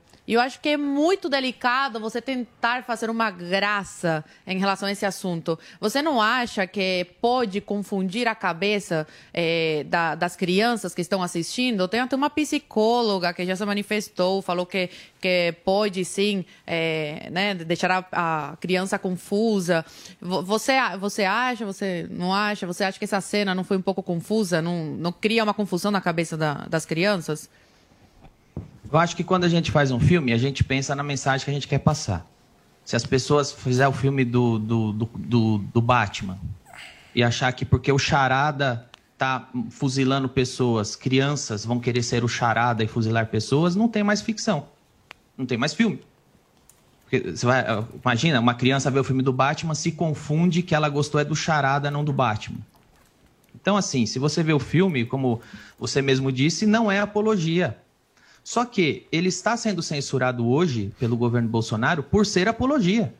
Não é porque talvez uma criança vá. É porque é apologia. Então eu vejo um malabarismo na militância que eles editam uma cena, fa- falam que é apologia, todo mundo compra coordenadamente, porque tem que comprar, a panela tem que comprar, tem que fuzilar quem é o, o, o, o inimigo do dia. E aí, quando a fumaça baixa, as pessoas assistem o filme e vê que é mentira, que não tem apologia, começa o malabarismo. É, não é apologia, mas. Mas o quê? Se ele passou pelo crivo do governo. Então eu vejo uma, uma, um malabarismo quando você diz que você viu, você confessa que não é apologia, ou seja, confessa que não é crime, ou seja, confessa que não tem motivo para o filme ser censurado, confessa que a classificação etária que não é para criança está certa, porque é para maior de 14, mas precisa ter o mais para justificar o linchamento que foi feito pelo gabinete do ódio nesse, nesse domingo, nessa segunda-feira. Então é o que a gente dizia, não existe razão para militância. Só existe um alvo a ser destruído. É isso. Muito bem. O Eu vi um Flávio. pouco como humor negro. Um humor Por isso, negro. é. O Flávio, Mas o humor negro não é crime. você Não, claro que não, não é. Eu não vou- é. Mas eu acho que abre um pra- pouco de brecha para confundir a cabeça da criança. Vou Isso só pedir para vocês serem extremamente breves, que a gente está com o tempo se encerrando. Certo. É, Danilo, você falou constantemente dessa questão de que existe um gabinete do ódio, uma teoria da conspiração que nunca foi provada, mas eu, é, eu queria que, que saber se você viu muitas das manifestações de pessoas como Josias Teófilo, como Eduardo Alencar, tantas pessoas que estavam defendendo você justamente por serem contra uma censura estatal, ou seja, uma coisa que é, não faz o menor sentido para o governo, não é apologia à pedofilia, porque assim, a cena é clara, é uma cena de é, de uma crítica, ou seja, a gente está tá, tá, tá representando ali, ainda que um humor tentando parecer meio, meio South Park. E muita gente é, é, comentando que isso aí não tem nada a ver com conservadorismo, com ah, a, a própria moral que é defendida, é, e que sempre eu vejo as pessoas falando: ah, se você, por exemplo, entre todas as opções, se acabou votando Bolsonaro, então você é um bolsonarista do gabinete do ódio, sabe? Um, um modelo muito homogêneo que me soa meio assustador. Danilo, para fechar. Tá, sobre o gabinete do ódio, eu acho que você também observa as redes, você sabe. Hoje o que existe é que a linha olavista está desalinhada com o que é o bolsonarismo hoje já tem um tempo. Eu não sei nem como Provavelmente se esse dos dois. linchamento meu, provavelmente se esse linchamento meu tivesse sido feito seis meses atrás, talvez essas pessoas estivessem me linchando. Então hoje o que existe são deputados ali que estão mamando, que vem de um deputado, eles têm a máquina de disparar em grupo, isso existe. Agora, é só ver a coordenação, foi completamente coordenado. Carla Zambelli com o ministro, com o deputado bolsonarista, num domingo de tarde. É, Quem não vê que isso é uma coordenação? Óbvio que é uma espontaneidade forçada. E aí, assim, vai, pareceu. os- Eu não vi quem defendeu, porque ontem eu trabalhei o dia inteiro. Não vi quem atacou, quem defendeu. Mas que existe um método, uma coordenação, isso é óbvio. Ô Danilo, Mas mas quem te é... defendeu também. É, é um. é- sabe quem defendeu o Danilo Gentili, Vini? Quem? Adriles Jorge, você acredita? É. Verdade. Defendeu publicamente, Danilo Mandou. Gentili. Mas sabe o que eu ia te falar, ô Danilo? Eu acho que a gente vive um momento um pouco preocupante na história do país, porque a gente enxergar de alguma forma, isso eu não estou falando de Bolsonaro, eu estou falando da máquina estatal. O Estado querer ditar a regra sobre a arte é o problema. Seja se o cara tá na esquerda, tá na direita, tá no centro, tá pra frente, tá pra trás, Estado não pode meter o bedelho em arte, porque aí nós vamos estar sendo subjetivos na história. Arte, humor, você pode achar sem graça. Por exemplo, tem gente que achou o filme do Danilo ruim. Beleza. A maior penalização que o Danilo poderia receber é uma possível falta de audiência. das Concordo pessoas, 100%. Do público. Ou seja, pô, Danilo, achei seu filme ruim, beleza. Agora, querer acabar com o filme, isso independente do governo. Estado não tem que meter o bedelho em arte. Se a gente entrar nessa seara, a gente vai entrar numa seara absolutamente subjetiva e perigosa. É perigoso isso. Porque aí é o que eu acho, o que o Estado acha, é o que vai ter que ser regulado através do humor, da arte. Ou seja, a gente não pode achar isso legal, a gente não pode achar isso normal. E eu acho que se as pessoas não gostaram do filme do Danilo, que não assistam. Ótimo, que não assistam, que achem ele um humorista fraco, ruim. Puta, acho ele sem graça. Mas querer simplesmente calar, querer fazer com que o filme não exista mais, que a arte que ele proporciona seja absolutamente banida, isso aí eu acho que a gente vai para um caminho e é uma seara perigosíssima em que as liberdades individuais das pessoas podem estar em risco. Danilo, obrigado, cara, pela tua participação. Uma honra ter Eu você aqui no o nosso convite. programa. Um papo E super honra- leve, descontraído, de verdade mesmo. Muito obrigado, você sempre de prontidão aí para nos receber. Danilo Gentili participando aqui do Morning Show de hoje, o homem mais amado do Brasil. Até sexta-feira. Na segunda-feira Tudo mudou. tem uma troca. Valeu, Danilão. Muito Obrigado, obrigado, cara. obrigado pelo convite. Conte sempre comigo. Você é um grande cara, Paulo. Valeu. Muito obrigado, Gentili. Valeu, cara. Turma, olha só, nutricionista e instrumentadora cirúrgica Ilana Calil, mulher do médico ginecologista Renato Calil, foi encontrada morta na casa deles em São Paulo e a repórter Camila Yunes está ao vivo com a gente e tem todos os detalhes dessa história. Tudo bem, Camila? Bom dia. Oi, Paulo, muito bom dia para você, para todos que nos acompanham, para toda a bancada do Morning. Pois é, ela foi encontrada na casa dela, no bairro do Morumbi, na zona sul da capital paulista. A polícia disse que a morte foi causada pelo disparo de uma arma de fogo e no registro do boletim né, da polícia foi registrado que como suicídio consumado. Mas, claro, os policiais ainda vão investigar o laudo do ML e também o laudo da perícia que foi feito no local. Também será pedido, Paulo, um exame toxicológico da vítima. No boletim de ocorrência, o médico Renato Calil, ele disse que a esposa sofria com irritabilidade frequente e que também fazia tratamento psiquiátrico. Ele teria dito também nesse boletim de ocorrência que eles vinham tendo muitas brigas, né, muitas brigas nos últimos anos e disse que a história na versão dele foi a seguinte: de madrugada ele ouviu por volta das 13h40 da manhã um disparo. Ele estava no quarto e a esposa estava na sala. E aí ele desceu até a sala e encontrou já o corpo da esposa é, estirado e ao lado tinha também uma carta e uma garrafa de bebida. Isso na versão do médico Renato Calil. Ilana Calil, Paulo, ela tinha 40 anos, ela era nutricionista de formação e instrumentadora cirúrgica, trabalhava com o marido e deixa duas filhas.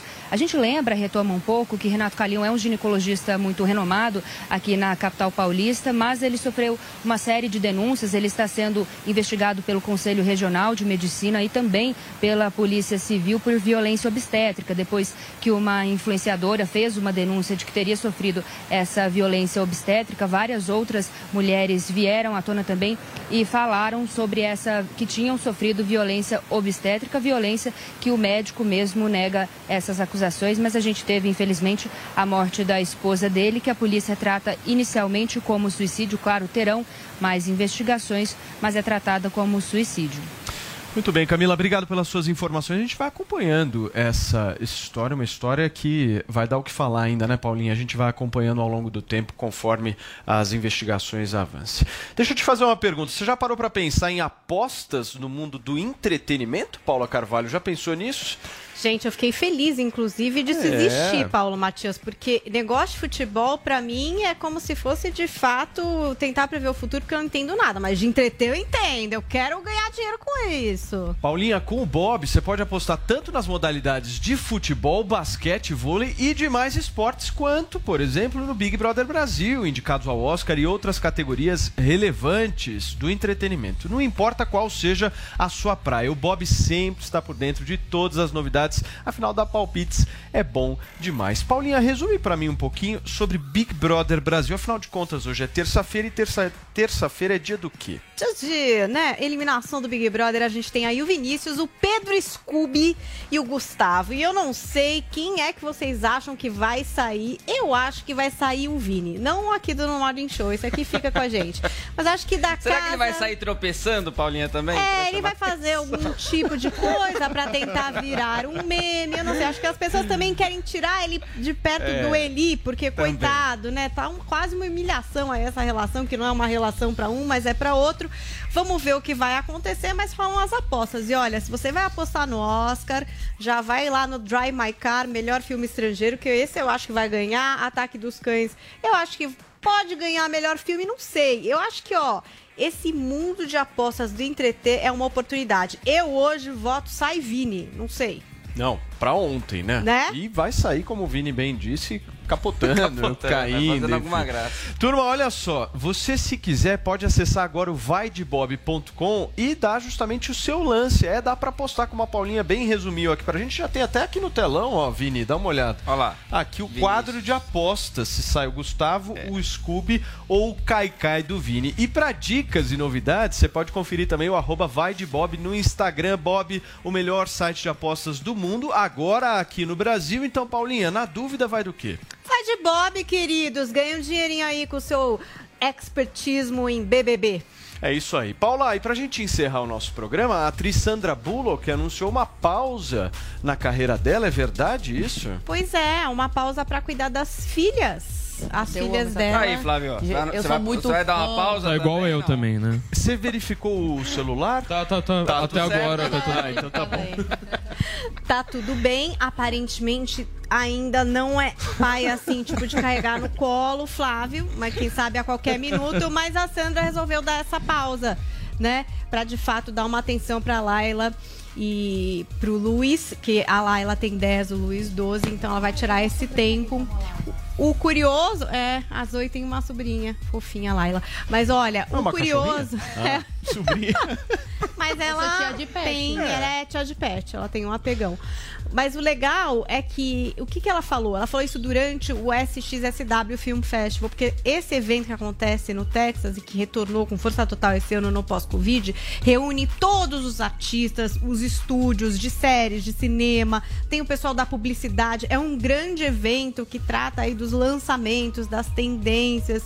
É, é muito legal mesmo, tem coisa de música e, inclusive, foi durante o SX SW que a Sandra Bullock deu essa declaração dizendo que vai tirar um tempo da carreira, mas exatamente para falar aí de um filme novo dela, que é o Cidade Perdida, que fará a sua estreia agora em abril, 21 de abril, se eu não me engano. O filme que tem o Daniel Radcliffe no elenco, tem o Channing Tatum, o Brad Pitt. Então, a gente ainda vê a Sandra Bullock um pouquinho na tela grande, para quem gosta dela, para quem é muito fã, mas ela é, vai se dar ao luxo, né? Quem pode se dar ao luxo de se retirar um pouco para cuidar dos filhos. É o que Sandra Bullock vai fazer. E olha, até vou dar uma dica para vocês. Vocês querem saber essas novidades dos lançamentos do mundo das séries e do entretenimento? A Miriam Spritzer, que participa com a gente do Drops todo sábado, ela está lá no SXSW Film Festival e ela tá filmando tudo, todas as coletivas, entrevistas. Olha, todos os famosos estão lá e contando as novidades. Então, se você quiser curtir,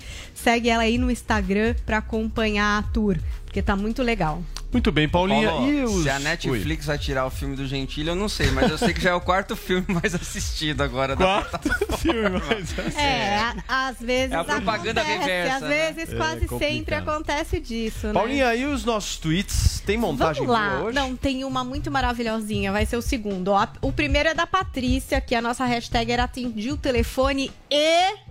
E aí ela colocou, era o povo chato do telemarketing. como é chato Gente, isso, né? que povo chato. Tô louca pra estrearem aquele prefixo obrigatório que vai ter É, que ter. vai pra ser gente já isso. identificar que é e não ficar preocupado de ser alguma outra coisa. Agora, o nosso departamento de chats digitais e memes, Tiozão Games, fez uma montagem. Então, Flávio, essa é pra você. Hashtag atendi o telefone e me avisaram que o filhinho do Flávio já nasceu. E aparentemente ele já é de direita. Tá ali uma projeção do bebezinho. Vocês não pegaram a foto, pessoal, aqui de- dessa produção? Quer dizer, o nosso tiozão Games faz uma foto da criança. Eu vou ter que mostrar pro Flávio aqui. Tem a foto do bebezão dele já numa Antigamente, projeção. né, Paulinha? o de filho rosto na- dele. É, antigamente era assim, né? O filho tem que torcer pro time do pai, né? Então o corintiano tem que ser corintiano. Agora não, tem que ser de direita ou ser de esquerda, né, no caso. Briga com a esposa pelo time. E se a Sandra Bullock, com toda aquela beleza, pode, acho que eu, com toda essa beleza, também posso. É, com certeza. É isso, Paulinha? É isso, eu queria que tivessem mostrado a foto, que é muito parecido com o Flávio, mas Ai, meu ninguém Deus. Colocou aqui, não sei o que aconteceu. Pena, deixa eu te agradecer mais uma vez pela participação de hoje, meu amigo. Valeu, agradeço, cara. obrigado Pena participando aí, valeu, cara. Flávio, obrigado. Prazer. Eu te Honra desejo. toda Nasce minha. hoje? Hoje?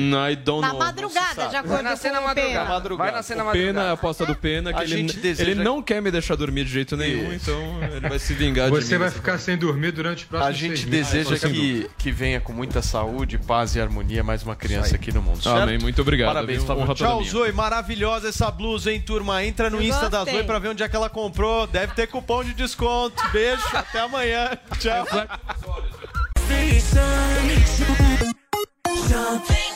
Versão que tem com Stallone. With the Lucky Land slots, you can get lucky just about anywhere. This is your captain speaking. Uh, we've got clear runway and the weather's fine, but we're just going to circle up here a while and uh, get lucky. No, no, nothing like that. It's just these cash prizes add up quick. So I suggest you sit back, keep your tray table upright, and start getting lucky. Play for free at LuckyLandSlots.com. Are you feeling lucky? No purchase necessary. Void where prohibited by law. 18 plus terms and conditions apply. See website for details.